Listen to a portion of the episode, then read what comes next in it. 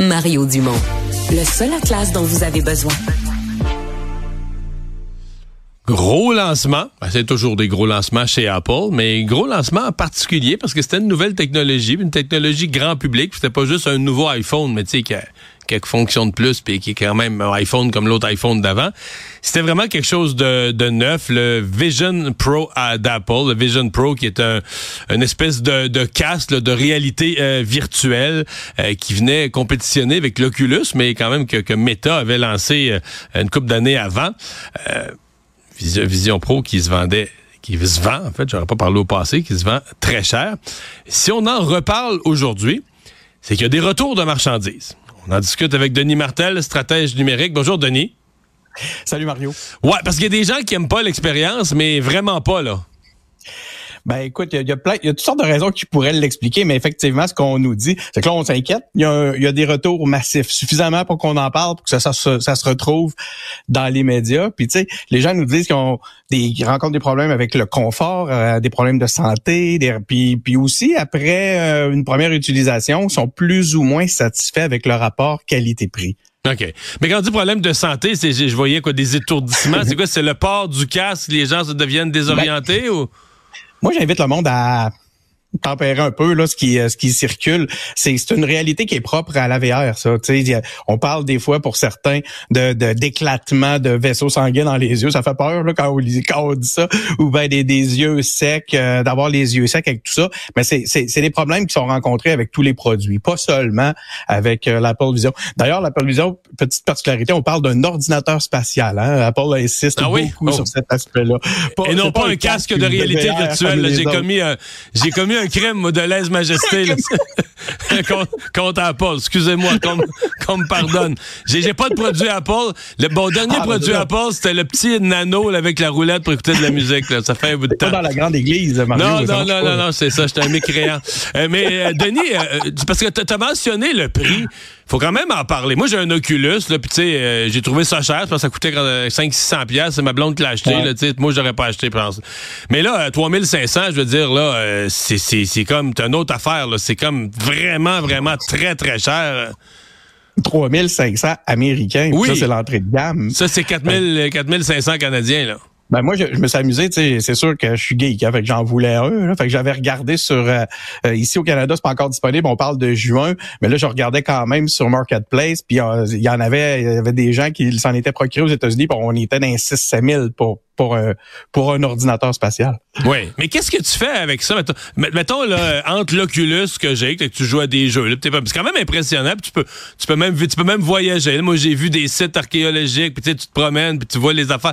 Mais qu'est-ce que tu vas chercher de plus avec le ben Je comprends que c'est un ordinateur spatial, ça doit être beaucoup plus le, le, le Vision Pro? C'est la notion de réalité augmentée là, qui est intéressante, qui est un petit peu moins présente avec les quests, mais quand même, là, avec les nouvelles quests, c'est très près, c'est, c'est, c'est une très bonne compétition.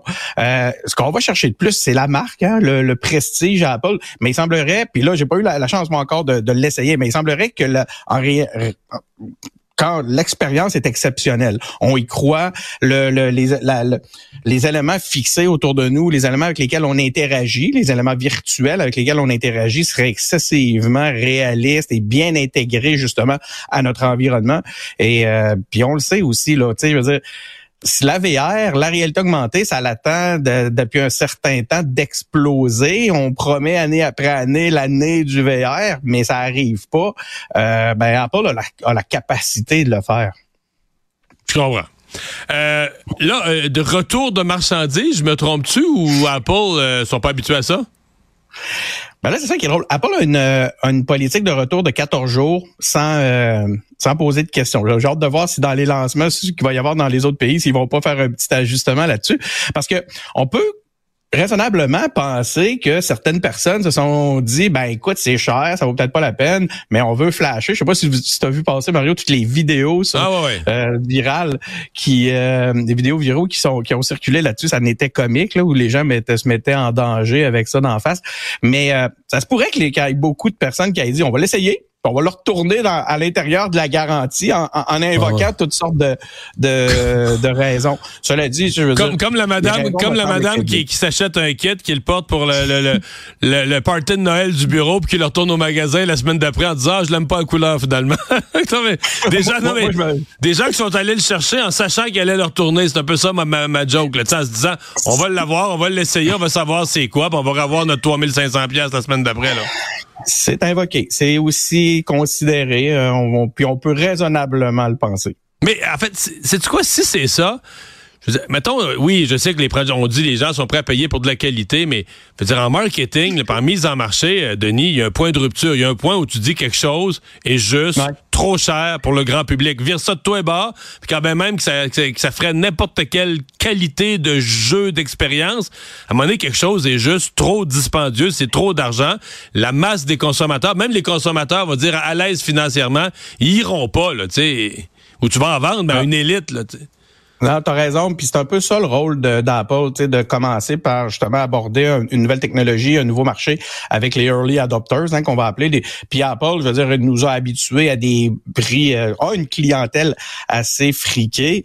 Euh, on parle là, moi, je lisais que les, les spécialistes nous disent qu'ils prévoient quelque chose comme quatre générations avant d'arriver à sa forme idéale. Je sais pas si tu te souviens, l'iPhone, ça n'a pas été d'emblée parfait. Hein? Il y a eu, il a fallu quelques versions avant que ça devienne l'outil ultra pratique que, que, l'on apprécie tant aujourd'hui.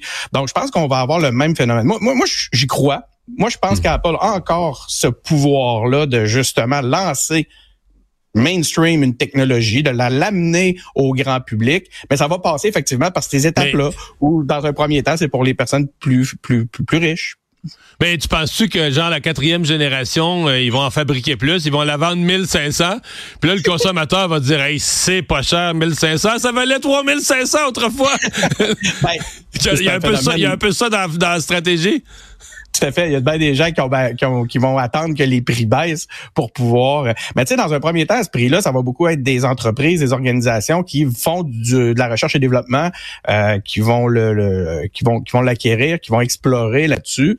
Donc, je pense que c'est une courbe euh, normale. Cela dit, quatre générations, je trouve ça intense. Es-tu capable de maintenir un modèle d'affaires sans qu'il devienne mais quatre, générations, c'est quatre ans, ça, ou c'est huit ans? À, quelle, à, quelle, fréquence t'en sors un 2, puis un 3, puis un 4, mettons, pas plus qu'un par année, donc c'est au moins quatre ans, peut-être plus. Ben, minimum, puis tu sais, ça veut pas dire qu'ils vont avoir la même courbe, de, la, même régularité de sortie qu'on peut constater avec l'iPhone, là, dans, dans ce contexte-là. Donc, euh, oui, il y a, euh, c'est un, on n'est pas habitué de voir Apple euh, un peu fragilisé. Ben, on va, on va regarder aller tout ça. Denis Martel, merci beaucoup. Bye bye. Ben, ça me fait plaisir. Bye.